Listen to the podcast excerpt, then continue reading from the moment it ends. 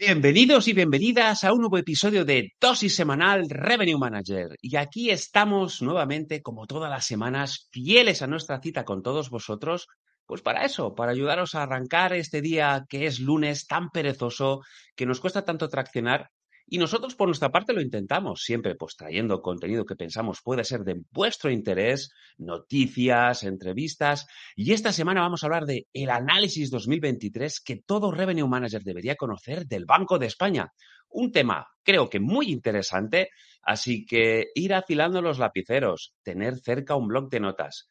Y si os gusta escuchar el episodio en formato podcast, pues entonces eh, es un muy buen momento, pues de camino o vuelta al trabajo, quizás en la cola del súper, o si eres de los míos que aprovechas cuando haces actividad deportiva, en mi caso salir a correr y ponerte un buen podcast, mm, yo te invitaría a que te ataras bien los cordones, que eh, sintonizaras bien tu smartphone y sobre todo no perdieras detalle, porque vamos, en lo que tarde en mostrarse la intro, arrancamos el episodio. Así que, preparados, dentro intro.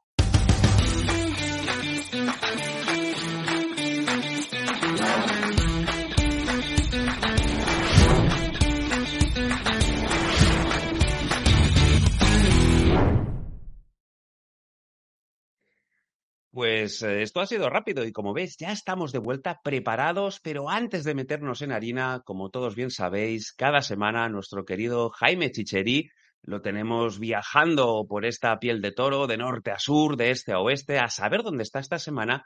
Tiene bien, pues cuando tiene un ratito, encuentra cobertura, pues eh, tenernos presentes en sus oraciones y dejarnos algún mensaje de lo que está haciendo. Así que si os parece, vamos a escuchar a Jaime. Así que, Jaime, ¿qué tal? ¿Cómo estás? Hola equipo, espero que estéis muy bien. Aquí estoy en Juanita de Van con el pequeño chinito y Max que está ahí. Y la furgo, sí, es cierto, está un poco desordenada. Espero que disfrutéis de este episodio del análisis del Banco Mundial, no, del Banco de España de 2023 con los cracks eh, Dani, creo que Carlos no va a poder estar en este programa, y Dácil, que tienen todos los datos y lo van a hacer de puta madre porque son maravillosos y tienen muchísimo, muchísimo conocimiento y se han preparado este programa de manera brutal. ¿Qué os cuento de mí? Que estoy preparando a tope el viaje a Costa Rica, que va a ser del 18 de febrero al 11 de marzo. Eh, he conseguido hacer un viaje en el que viajo, eh, valga la redundancia, haciendo trueque, cama y comida a cambio de una conferencia que voy a dar muy grande para muchos hoteleros de allí, em, mentorías privadas y eh, formación, tengo un montón de formación, más de 130 horas de formación, las podéis ver en RKM University y en Hotel Marketing School. Y hablando de Hotel Marketing School, se vienen novedades.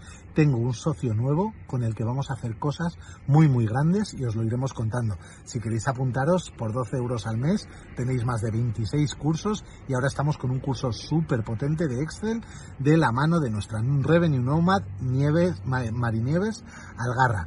¿Y qué más os puedo contar? Sí, que justo la semana pasada inicié un curso de coaching súper potente, yo recibiéndolo. Aprendimos muchísimo y hoy he tenido mi primera práctica haciendo una rueda de la vida, un ejercicio espectacular con una persona y ha salido de manera impresionante.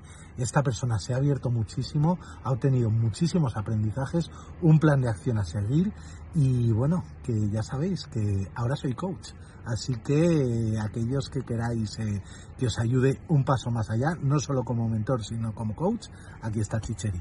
Un abrazo muy fuerte y disfrutad de este día. Muchísimas gracias, Jaime. Y nada, pues eh, ya lo sabéis, eh, si queréis contactar con Jaime, si os interesa todo el tema del coaching, la mentoría, bueno, en estos nuevos desafíos en los que está ahora mismo él trabajando, creo que es un muy buen momento y como bien sabéis, Jaime es muy activo en redes sociales, así que no es nada difícil poder contactar con él. Y desde aquí mandar pues un abrazo muy fuerte, eh, muy cariñoso, tanto a Dácil Rodríguez como a Carlos Ávila, mis compañeros de viaje, que bueno, esta semana por diferentes motivos pues no van a poder acompañarme en el episodio, así que les mando un fuerte abrazo y mm, ya están trabajando, ya están cocinando nuevos episodios que los vamos a tener aquí nuevamente en el dosis semanal muy breve, en muy poco tiempo. Así que que vaya muy fuerte ese abrazo. Y nosotros, si os parece, pues nos vamos a meter en harina. Como os decía, el título de hoy es el análisis 2023 que todo Revenue Manager debe conocer del Banco de España. Y esto viene a colación de una noticia eh, que publicaba a finales de enero, creo recordar que era el 27 de enero, Hostel Tour, en la que hacía una serie de reflexiones barra recomendaciones a, pues, al sector turístico, un poquito pues eh, eh, a raíz de este año tan espectacular que ha sido 2022, con todo este efecto champagne que hemos vivido, pues un poquito el ponernos en sintonía y el rebajar un poquito ese sufle y, y, poner un, un, toque un poquito de atención y de, del principio de la prudencia. Si os parece, y sobre todo pues para la gente que nos seguís eh, por YouTube, para que pueda ser un poquito más visual, compartiré este, esta noticia y bueno, al final hemos extraído pues ocho tips, eh, ocho titulares que, que vienen a, colación de la noticia y que vamos a reflexionar un poco en conjunto. Y eh, luego, pues bueno, eh, os daré pues 10 recomendaciones finales eh, pues para que toméis buena nota y que al final os pueda servir, podáis tenerlo en cuenta dentro de esa crátera que se ha convertido esto del revenue management, porque ya no solo controlamos temas de segmentación, de un channel mix saneado, la venta directa y, y, factores que quizás podemos controlar un poquito más nosotros directamente, que dependen un poco más de nosotros. Es que, y como hemos visto a raíz de la pandemia, al final hay muchos factores exógenos, eh, geopolíticos, diría yo, pues que, no están en nuestras manos y que, bueno, pues que un país de turno tome una decisión u otra o que en la zona europea, como ha pasado, haya un conflicto armado, pues eh, nos puede afectar de diferentes maneras y evidentemente el sector turístico siempre ha sido un sector muy sensible y que tiene, pues bueno, una especial atención a estas cosas. Así que, si os parece, lo que voy a hacer es compartirlo con vosotros y así lo veremos todos un poquito mejor. Pues como os decía, la noticia que nos transmitía, que nos compartía Hostel Tour, el Banco de España echa un jarro de agua fría sobre la euforia turística. Mensaje de advertencia de cara a 2023, el sector turístico español haría bien en no vender la piel del oso antes de cazarlo. Bueno, aquí tenemos un poquito esta noticia que así de entrada y en a modo de titular, pues bueno, nos pone un poquito en alerta, dice, bueno, aquí qué está pasando, vamos a entrar en harina, vamos a meternos en harina. Y el primer titular sería ¿qué sucedió realmente en el segundo semestre de 2022? Bueno, eh, la llegada de turistas no residentes a España durante los meses de verano ha sido un 10,8 inferior o por debajo respecto al mismo periodo de 2019. Es un dato a tener en cuenta. Eh, ya sabemos que, en España, pues bueno, no solo podemos vivir del turismo doméstico, que una parte importante del negocio nos viene de mercados emisores muy potentes, ya lo veremos más adelante, pero normalmente pues Reino Unido o Alemania suelen ser nuestros mercados emisores, pues que tienen un especial hincapié, sobre todo pues en, las islas y, y en las zonas de costa. La recuperación del turismo internacional en España se ha visto impulsada por una demanda embalsada de viajes internacionales sumada a una bolsa de ahorro generada durante dos años de pandemia. Esto es bien cierto, es decir, al final hemos estado todos eh, de alguna manera cerrados en diferentes momentos, ya no solo en países, eh, sino también a nivel de comunidad autónoma, incluso a veces a nivel de localidades. Y, evidentemente, la gente no ha podido viajar, no porque no quisiera, sino porque no podía. Habían restricciones, prohibiciones. Ha podido hacer un pequeño colchón, una pequeña bolsa de dinero. Y sí que es verdad que todos, un poco, cuando hemos tenido esta vez, o hemos recuperado esa, esa libertad, eh, pues las ganas de viajar eh, seguían ahí, no solo eh, intactas, sino muy potentes. ¿no? La gente al final, pues tenía ganas de volver a vivir, a sentir, a viajar y, y volver a un poco a tomar, a tomar aire, ¿no? Durante el verano del turismo alemán y británico tuvieron un comportamiento menos dinámico, sobre todo para el primero, debido a las repercusiones negativas de la guerra, encarecimiento del gas y en un contexto de inflación que afectará la capacidad adquisitiva de las familias. Ciertamente, y como os decía, al final la geopolítica juega un papel fundamental y, pues bueno, eh, la dependencia que tiene Europa, y en este caso Alemania, del, del, gas ruso y el conflicto armado en Ucrania, pues ha hecho que pues, Rusia, como medidas de presión, pues haya cortado el suministro de gas y esté poniendo muchas trabas en Europa con inviernos muy complicados, eh, pues muy fríos eh, y poblaciones eh, pues de, de edades elevadas o gente muy mayor, pues bueno, esa dependencia y los elevados costes para adquirir esa energía, incluso buscando alternativas, ha hecho o afectado de forma pues negativa a, este, a este cliente, a este mercado emisor potente que es el alemán, ¿no? Entonces, al final, pues los costes energéticos elevados, la, alta inflación de la zona euro, eh, pues van a mermar, sin lugar a dudas, el poder adquisitivo de, las familias, eh, de los turistas, y esto pues puede que pues, eh, los viajes se vean reducidos, las estancias, incluso el gasto medio, o posiblemente, como veremos más adelante, haya incluso algunos que busquen otros mercados donde el precio sea mucho más bajo. Vayamos a los siguientes titulares. Segundo titular. ¿Cómo lo hicieron otros destinos competidores? Bien, el informe destaca el caso de Turquía, que ha mostrado una recuperación muy vigorosa, superando en el tercer trimestre de 2022 los niveles registrados en el mismo periodo de 2019. Un poco lo que os comentaba ahora, es decir, al final eh, hay muy buen producto en el Mediterráneo, imaginaros Egipto, eh, pues eh, Túnez, Turquía mismo, incluso Grecia, bueno, países que en un momento determinado con un producto también muy marcado de sol y playa y con buena planta hotelera, pensar que también hay mucha planta hotelera española o empresarios españoles con planta hotelera en estos países, el norte de Marruecos también, por ejemplo, y que, bueno, a un menor precio, con un buen producto, pues el alemán o el inglés, en este caso, pueden verlo como un destino preferencial y dejarnos a nosotros un poquito más al margen. Vamos al tercer tip. ¿Qué pasa con el Reino Unido y Alemania, los principales mercados emisores de turistas para España? Bien, según datos de Frontour, la llegada de turistas europeos está siendo dinámica. Las cifras de llegadas en el tercer trimestre se situaron por debajo del 9,3% respecto a 2019, frente a los extraeuropeos con un 20,2%. Algunos países como Portugal, Bélgica y Países Bajos rebasan sensiblemente los niveles anteriores a la pandemia, mientras que nuestros mercados emisores más importantes, como hablábamos ahora, ¿no? Reino Unido y Alemania, se sitúan un 14 y un 8% por debajo respecto a las cifras previas antes de la pandemia, ¿no? La apreciación del dólar, eh, la relación dólar-euro, que siempre es importante, en ese caso un, dólar más potente, y aunque sí es verdad que Estados Unidos de sufre una inflación, pero eh, creo que ellos en la Reserva Federal, pues una estrategia de emisión de dólar masiva para que, pues quizás este periodo más inflacionista eh, dure lo menos posible, a lo mejor en seis meses ellos ya han salido de esa zona de recesión, y creo que además eh, la parte, digamos, de, empleo, de demanda de empleo, no estaba nada mal en Estados Unidos. Tuvieron un efecto rebote bastante positivo después de la pandemia, ¿no? Esto lo que puede facilitar para el viajero norteamericano es que viajar a Europa sea mucho más económico. Eso puede ser una ventaja. En cuanto a Europa, ya hemos visto, pues, eh, el Reino Unido, eh, las cifras, pues, están bajando, es decir, también ellos tienen una, mm, el cambio de, su moneda con, el euro también, pues, les está, les está afectando y puede que muchos de ellos estén planteando buscar esas alternativas que hablábamos ahora, ¿no? Otros destinos en el Mediterráneo. Vamos a por el cuarto tip. Viajes de negocios se recuperan, pero no está claro qué pasará en 2023.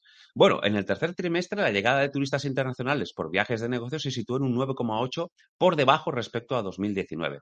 Habrá que analizar el comportamiento del viajero de negocios, sobre todo después del proceso de digitalización vivido durante la pandemia. Si bien es cierto que creo que es un cliente interesante y sobre todo el, cliente más y para las grandes ciudades, creo que poco a poco vamos a ir recuperando, eh, pues en pandemia ciertamente, pues la digitalización y al final pues las videollamadas, las videoreuniones, las plataformas que ya todos conocemos y que hemos utilizado en repetidas ocasiones para comunicarnos han funcionado y han permitido pues que muchas empresas de forma deslocalizada, teletrabajando, los eh, empleados, los equipos se pudieran comunicar y mantener pues bueno, un cierto ritmo de trabajo.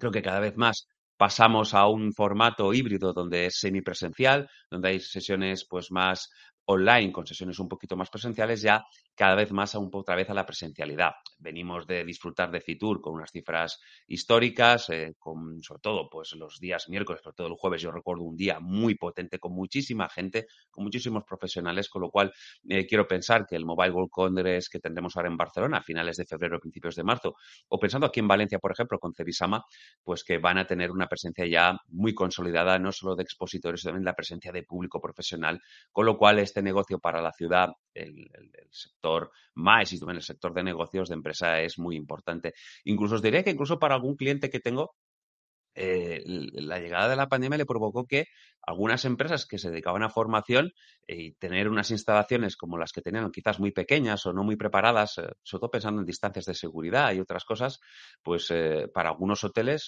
recuerdo que bueno ha habido una, una avalancha de peticiones de, disponer de salas amplias para hacer formaciones interesante y ha sido pues un recurso que bueno a raíz de la pandemia pues ha llegado y bueno la verdad que sí que es verdad que ahora se ha reducido algo pero sigue teniendo un cierto atractivo. Así que habrá que ir, como bien dicen, haciendo un seguimiento. Vamos a por el titular número 5. La recuperación de los hoteles va por segmentos. La recuperación no ha sido uniforme, pero sí más intensa en los alojamientos de mayor calidad. Los hoteles de 5 y 4 estrellas estuvieron en niveles previos a la pandemia, incluso creo yo que lo superaron, mientras que las categorías inferiores en el tercer trimestre de 2022 estuvieron un 12,9% por debajo de los niveles anteriores a la pandemia. Y es bien cierto, yo recuerdo también en algún dosis hablamos de, alguna, de alguna reflexión que hacía Gabriel Escarre, yo creo que en su, en su newsletter de LinkedIn, os hablo de memoria, en el que, pues bueno, de alguna manera hacía colación de esta nota de decir, oye, a nosotros nos ha ido muy bien en los hoteles eh, pues eh, de categoría premium, vamos a decirlo así, pues el gasto medio por turista se ha incrementado, las estancias también se han ampliado, con lo cual nos ha funcionado todo muy bien, incluso en aspectos, por ejemplo, como el tema del upselling, es decir, del poder tener habitaciones de una categoría superior, pues bueno, con unas características diferentes, hemos tenido un cliente dispuesto a pagar más por ello, con lo cual nos ha ido muy bien. Bueno, son detalles a tener en cuenta, pero como bien decimos, en función un poco también de la segmentación y del cliente que tengamos, si dependemos, por ejemplo, mucho de un mercado eh, que ahora mismo pues no puede viajar o no viaja con tanta facilidad, pues evidentemente nuestro, nuestros ingresos se verán mermados y bueno, nuestra demanda, esa demanda nos afectará. Vayamos a por el titular número 6. No confundir el gasto turístico nominal con el real. Bueno, esto es muy interesante. La evaluación del gasto nominal ha estado muy condicionada por la escalada de la inflación en los servicios ligados a la actividad turística. Se observa una moderada recuperación del gasto medio diario en términos reales, y sobre todo, como hemos dicho ahora, ¿no? en alojamientos de categoría premium.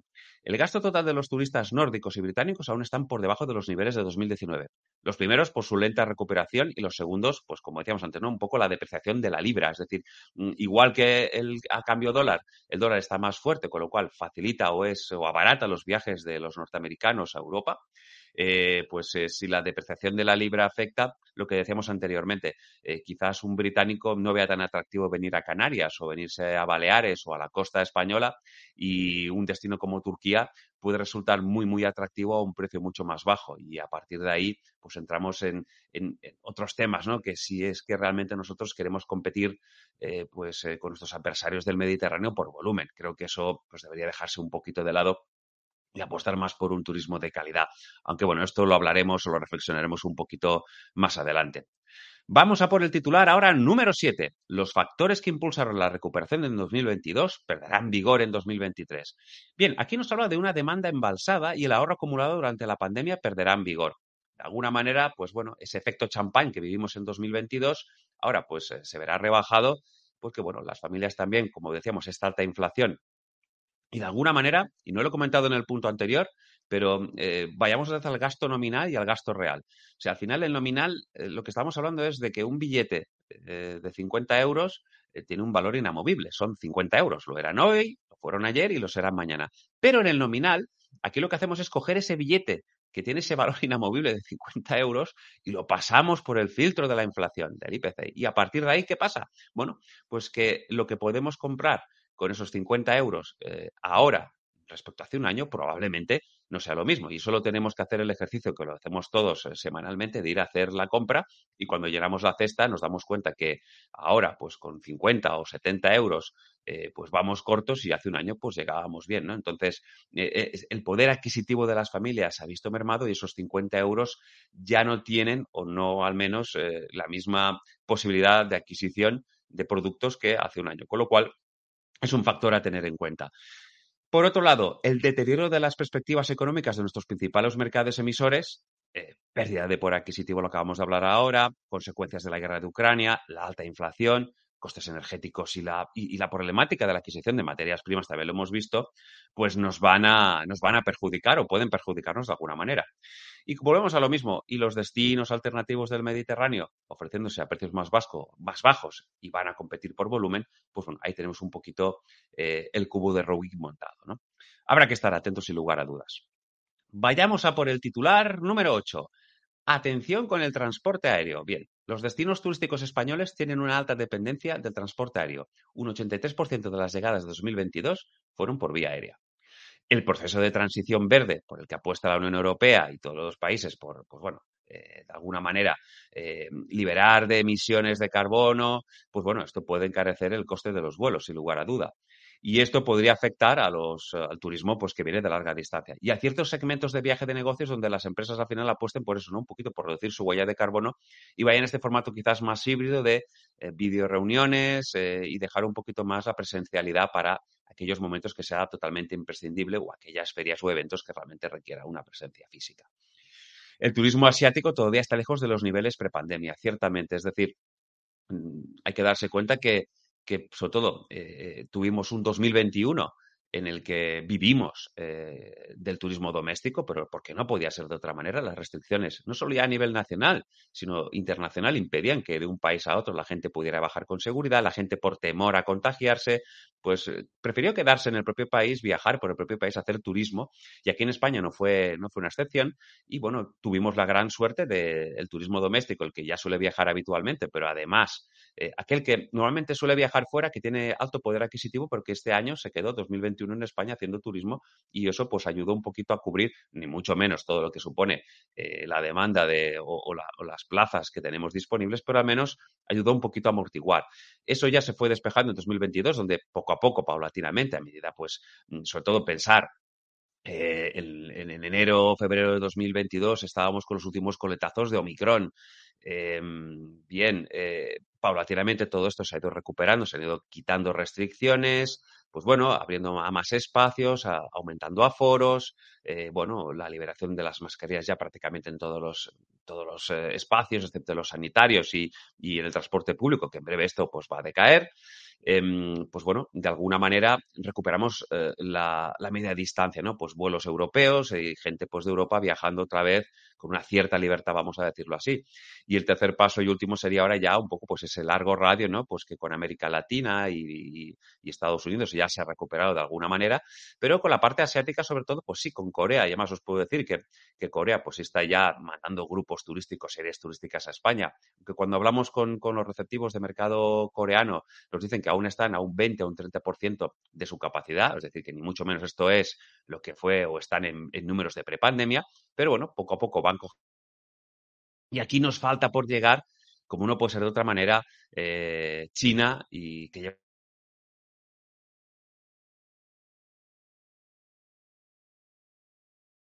que no, que no están, eh, pues bueno, que no están, eh, que no han salido y que no, están viajando y que todos esperamos de alguna manera, pues, eh, que este mm, que este cliente asiático y además hay una parte de un poder adquisitivo medio alto, pues nos pueda, nos pueda visitar eh, en breve, puedan abrirse. Lo están haciendo de forma tímida, lo están haciendo, pues eso, paulatinamente, empiezan a viajar ya pues a, a, su zona o su área de influencia, pues puede ser Corea, Japón, puede ser Singapur, Vietnam. Eh, bueno, a, largo radio ya venirse a Europa está costando un poco, también están poniendo ciertas restricciones los países, eh, pues bueno, pidiéndoles PCRs, pautas de vacunación y evidentemente esto pues no ayuda a una cierta fluidez en los viajes de estos, de estos países. Pero todo el mundo espera que China pues en algún momento pueda despegar, abrirse, tener su efecto champán.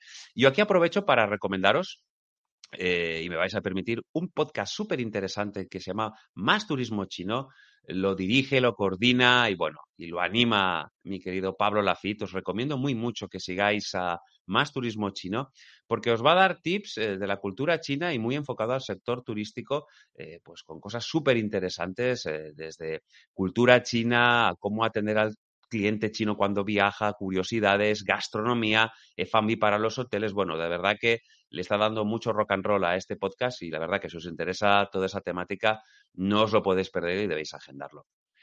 Y bueno, eh, el último titular que nos dejaba la noticia de Hostel Tour es hacia dónde hay que ir, ¿no? Un poquito bueno, después de ver estos ocho escalones, esos ocho pasos, hacia dónde hay que ir. Bueno, España sigue siendo un destino con mucho atractivo, eso no lo hemos perdido. Ofrece seguridad, un producto consolidado y muy buena conectividad.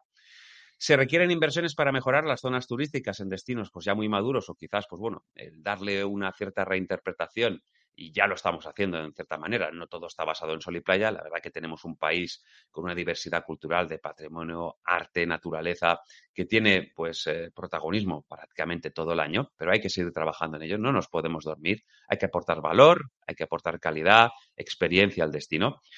Turismo de calidad que apueste por valores experienciales, como decíamos, y con un mayor compromiso para preservar el medio ambiente. Esto pues es un mantra que está ahí, que ya pues los grandes todos están apostando. Y creo que hay que darle una vuelta eh, para impregnarnos y tener ese respeto y pensar un poco en el día del mañana, que empieza hoy, por preocuparnos por el medio ambiente y por ser pues, más sostenibles en todo lo que hacemos y también por ver cómo impactamos lo que hacemos en, nuestro entorno más inmediato, ¿no? En la economía, en, bueno, en, la, cultura, en, la contratación de personas las acciones que acometemos a nuestro alrededor, ¿no? El tema de los puntos de kilómetro cero, etc. En definitiva,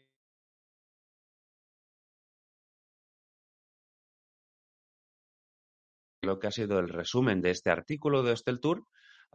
yo aporto aquí pues mis 10 ideas, mis 10 opiniones eh, que, bueno, que espero que también puedan serviros un poco y que nos sirva a modo de resumen de, este episodio del el análisis de esta noticia. Yo diría que, en primer lugar, resiliencia y gran capacidad de recuperación, la del sector turístico español. Su aportación al PIB es necesaria y ayuda a equilibrar nuestra balanza de pagos, sin lugar a dudas. Y ahora voy a aprovechar y haceros un símil así, pues como muy didáctico, como muy Disney, ¿no? Como haríamos, pero eh, creo que es muy significativo. Al final, el sector turístico, sin lugar a dudas, ha sido y es eh, una de las primeras economías, sino la primera economía que tenemos aquí en España, y eh, ha servido durante mucho tiempo un aporte importante al PIB, entre el 12 y el 14% al Producto Interior Bruto. Y al final ha servido para equilibrar la balanza de pagos. ¿Qué quiero decir con eso? Pues mirad, nosotros tenemos una balanza de pagos tradicionalmente deficitaria, porque como vais a ver ahora, nosotros lo que hacemos es exportar, y aquí tengo yo, a ver si se muestra, aquí la veis, una naranja, naranja valenciana, naranja de la tierra, aquí la tenéis, exportamos naranja, pero amigos, importamos tecnología. Aquí tenéis un coche, mirad qué chulo, ¿eh? aquí tenéis el coche, con lo cual eh, no vale lo mismo un kilo de naranjas que un kilo de tecnología. Está aquí el desequilibrio. ¿Qué hace el turismo? Pues chicos, ayudar a equilibrar esta balanza entre naranjas y coches, pues a equilibrar un poquito esta balanza. Y por eso es tan importante, ¿no? No podemos perderlo de vista. En un segundo lugar, apuesta decidida al valor añadido versus el volumen. El control del precio es fundamental aquí porque si no queremos competir en volumen con otros destinos. Y aquí es lo que os decía antes y lo que hemos leído ahora, ¿no? Eso de calidad versus cantidad. Y fijaros, yo en algún caso que conozco y, al final, eh, en 2022, para un cliente, por ejemplo, pues eh, hicimos una apuesta muy clara, viendo pues los costes energéticos cómo se dispararon y un poco pues cómo iba la inflación, de mm, quizás rebajar la expectativa de ocupación y apostar más por, por ADRs más altos. Y al final lo que conseguimos es que con menos ocupación, pero con ADRs más alto, apostando por segmentos clave que teníamos, es decir, teníamos muy identificado a ese buyer persona que nos compraba, que nos visitaba y que nos daba y nos garantizaba unas ciertas ocupaciones y más todavía en 2022, en, momentos muy iniciales donde los grupos, eh, el mercado asiático prácticamente todavía muy incipiente muy tímido, y sí, algo de grupos deportivos también había, pero bueno, viajaban todos muy a última hora y no siempre tenías la disponibilidad que necesitabas, pues eh, nos permitieron sacar y dar mejores resultados eh, que, que, en 2019, haciendo más ocupaciones y quizás con precios un poquito pues más ajustados, ¿no? Así que a veces calidad versus cantidad eh, puede ser también una muy buena solución y más tal y como están ahora las cosas. Un tercer punto, la fortaleza del dólar frente al euro facilita la llegada de turistas norteamericanos. Pues bueno, lo que os decía, un dólar fuerte al final lo que va a facilitar es que este cliente de largo radio pues pueda viajar a Europa y en el intercambio de moneda pues los viajes eh, para ellos sean mucho más baratos.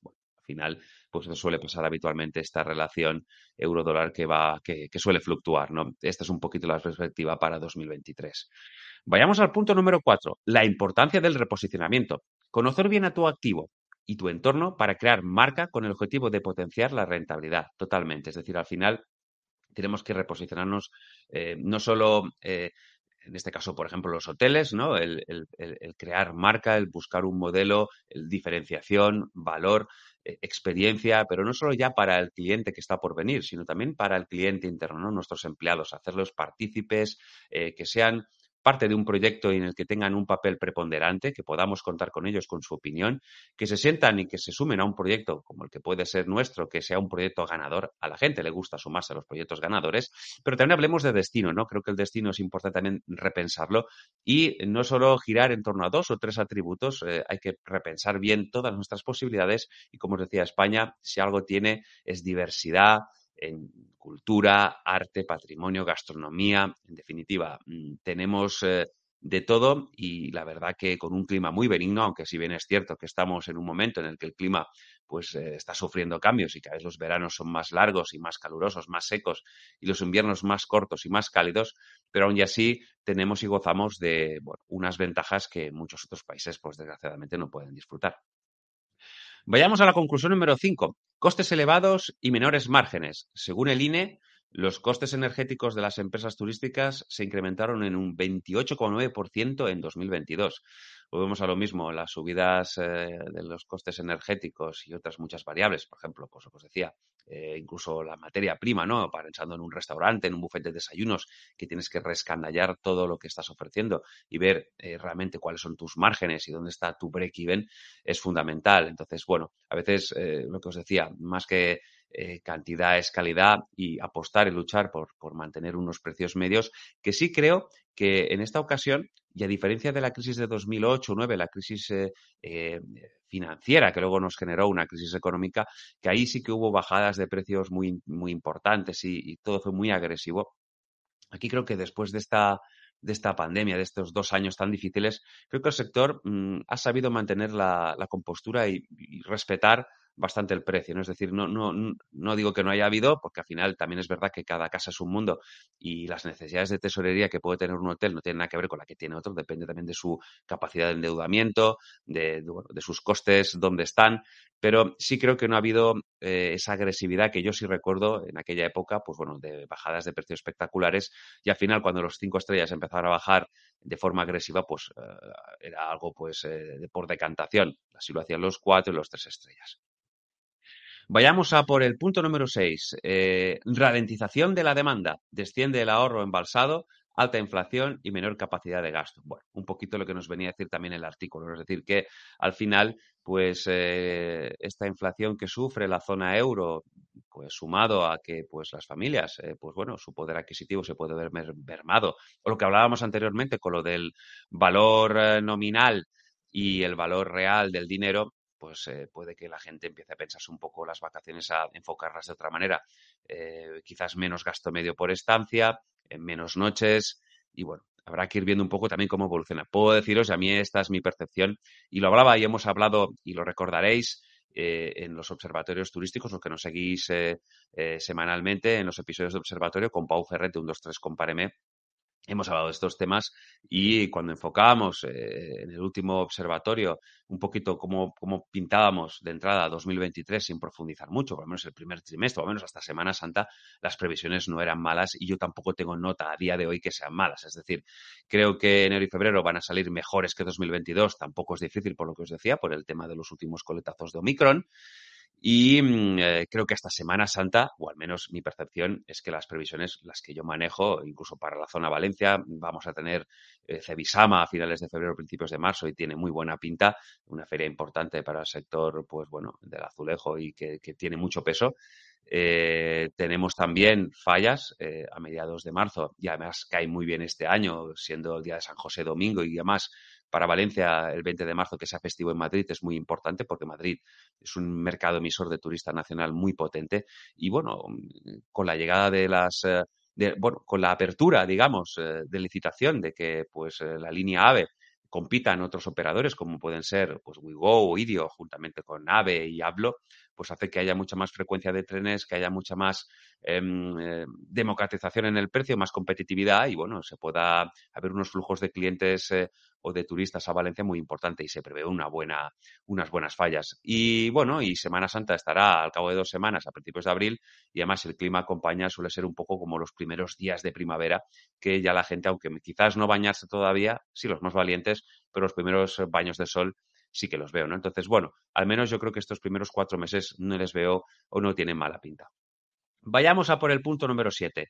La competencia nos llega de otros destinos del Mediterráneo. La debilidad de la libra, ya lo hemos dicho, para el Reino Unido frente al euro, pues hace mucho más atractivo al turista británico, por ejemplo, destinos como pueden ser Turquía, Túnez o incluso Egipto. Entonces, hay que estar muy pendientes, eh, repito, es cierto, y para nosotros que tanto Reino Unido como Alemania hemos dicho son de los mercados emisores más potentes, pues también haremos bien en pensar quizás en habrá que buscar otros destinos, otros mercados quizás del norte de Europa habrá que hacer campaña y aquí creo, como siempre, eh, que hay que unir esfuerzos, la parte público, la parte privada, trabajar codo a codo los destinos.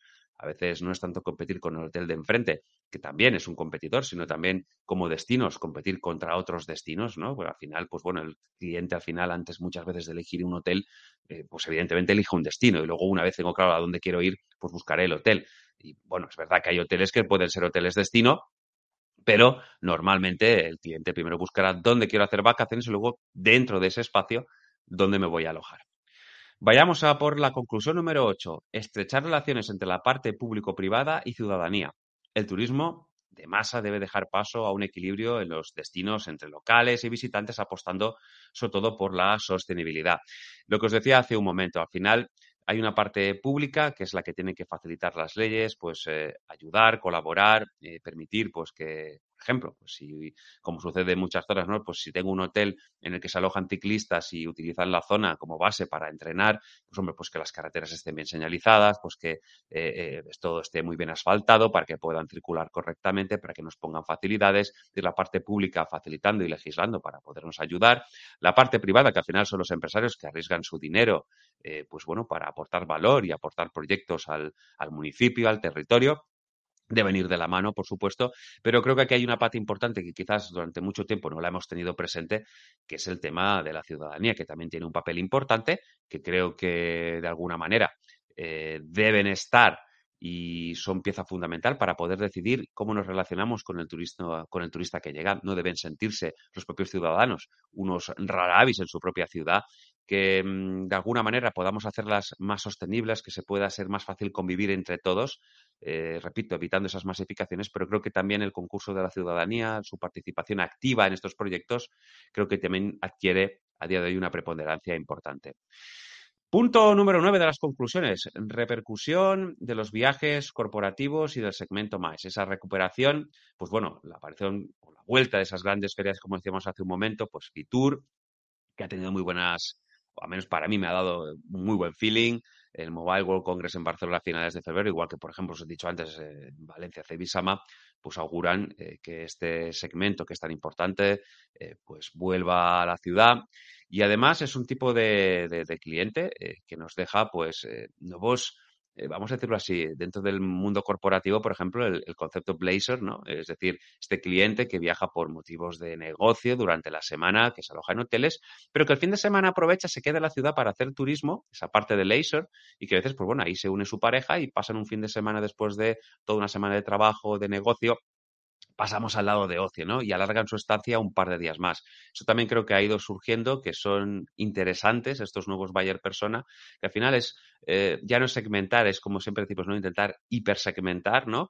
Y afinar un poquito más el instrumento para captar la atención de estos clientes y ofrecerle, pues eso, una oferta complementaria que les pueda resultar atractiva quedarse dos días más en nuestra ciudad, en nuestro hotel, al final, que disfruten de todo el producto que tenemos a su alcance.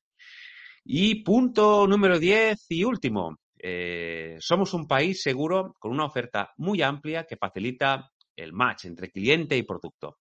Además, con una excelente conectividad aérea y por ferrocarril, como os decía. Es decir, al final, si una cosa tenemos como país, como destino, como marca España, es una tradición de muchísimos años. Aquí el turismo empezó un poco de, casualidad en los años 60. Eh, yo creo que los primeros planes de marketing que tuvo eh, España serían en, los años 80, 82, con los primeros gobiernos de González, supongo que incluso para, quizás para el Mundialito, para Naranjito, acordaros de que estamos hablando de cuánto tiempo. Y poco a poco nos hemos ido profesionalizando cada vez más. Tenemos una planta hotelera que en los últimos años se ha mejorado muchísimo, la entrada de nuevos actores, inversores, fondos que han inyectado dinero en mejorarla, en darle un nuevo enfoque, en crear marca. Un poquito lo que decíamos antes, ¿no? El tema de, eh, pues bueno, de darle una vuelta eh, de impulsar, eh, de, al final, pues eh, reconceptualizar estos productos para que sean mucho más atractivos y no basarnos exclusivamente solo en precio. Es decir, el precio es importante, sí, pero no puede ser la única piedra angular de nuestra propuesta de valor. Y como os decía, la conectividad, la aérea ya la sabemos y hemos visto antes que el 80% de, de, los turistas que llegaron pues vienen por vía aérea, como no puede ser de otra manera. Tenemos grandes aeropuertos con grandes conexiones internacionales, eh, pero yo querría destacar aquí, y ya me disculparéis el símil, pero nuestro gran proyecto Apolo, como fue o es el AVE, ¿no? Es decir, al final eh, la primera línea del 92 entre Madrid y Sevilla, aprovechando la expo de Curro. Fijaos, ya ha salido Naranjito, ha salido Curro, madre mía, nos falta el COVID en Barcelona ahora. Pero eh, poco a poco pues, se fue ampliando esta red y ahora ya estamos, pues bueno, llegando la red AB a capitales a lo mejor que no son de primera línea, que no digo que no sean importantes, que no son grandes núcleos, pero que sí necesitan de esa mejora de la conectividad para sus ciudadanos, para poderse mover, desplazar en el territorio de forma rápida, ágil y a un precio razonable. Burgos, Salamanca, Zamora, Valladolid, bueno, muchas capitales que ya están gozando de, esta alta velocidad y que de alguna manera es nuestro proyecto Apolo, como os decía.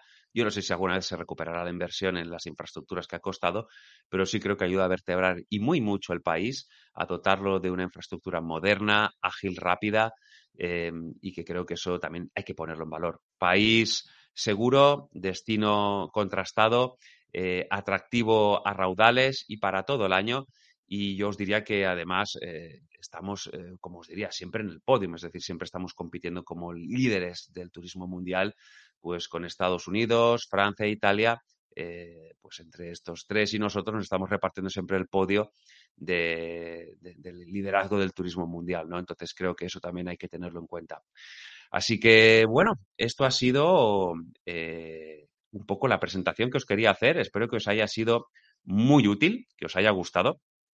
Eh, por mi parte, os agradeceré, como siempre, pues que nos dejéis comentarios, eh, que compartáis vuestro punto de vista, eh, que reflexionéis con nosotros. nos encanta leeros, la verdad, y que siempre es muy constructivo. deciros que estamos preparando un programa para la próxima semana muy potente.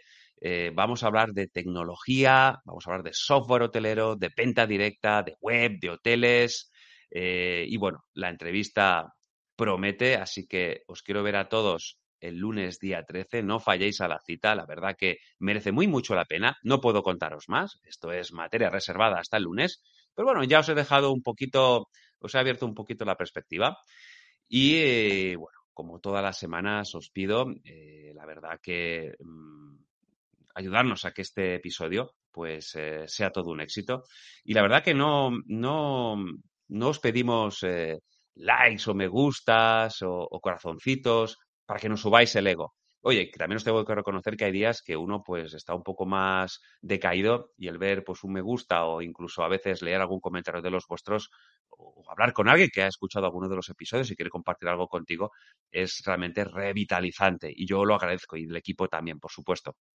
Pero si nos escucháis, por ejemplo, en formato podcast, en Spotify, en, en iTunes, pues el poner un 5, eso eh, lo que viene a decirle a estas herramientas es, oye, este contenido es de valor y puedo hacerlo llegar gente con intereses o afinidad muy parecidas a las vuestras y que puedan llegarnos a conocer, ¿no? La idea es al final aportar valor. Por eso os pedimos ese pequeño granito de arena de aportación de que lo compartáis, y que lo hagáis llegar a esa gente que creéis que puede ser de vuestro interés, que nos hagáis saber qué os ha parecido y bueno, eh, la verdad que para nosotros, como os decía, es todo una gozada. Y no me gustaría acabar también hoy el episodio, eh, pues sin hablar, eh, como hacía pues nuestro querido Jaime Chicheri, eh, de Hotel Marketing School. Bueno, ya lo conocéis, el Netflix del profesional hotelero, y que tenemos un montón de cursos para que podáis explorar, pero ahora mismo el que os recomendaría, y sin lugar a dudas, es el de Marinieves Algarra, dedicado a Excel. La verdad que es muy potente, muy atractivo, merece muy mucho la pena la verdad que si tenéis ocasión, eh, os invito a que lo veáis. Y por mi parte, pues esto es todo. Ha sido, pues bueno, un episodio que espero que os haya gustado. Espero que, eh, pues de alguna manera, eh, os ayude a arrancar este lunes, siempre frío, siempre costoso. Pero vamos, estoy convencido que vais a tener una semana exitosa. Así que aquí acabamos, aquí lo dejamos. Os esperamos, como os he dicho, el próximo lunes. No faltéis a vuestra cita de vuestra dosis semanal. Y de aquí os mando un beso muy grande. Cuidaros. Y a ti, que has llegado hasta el final, te doy las gracias por estar ahí. Te invito a seguirme en mi otro canal de YouTube, tengo dos, uno para hoteleros y otro para emprendedores, y en Instagram para descubrir mi día a día como emprendedor. Nos vemos en el próximo vídeo.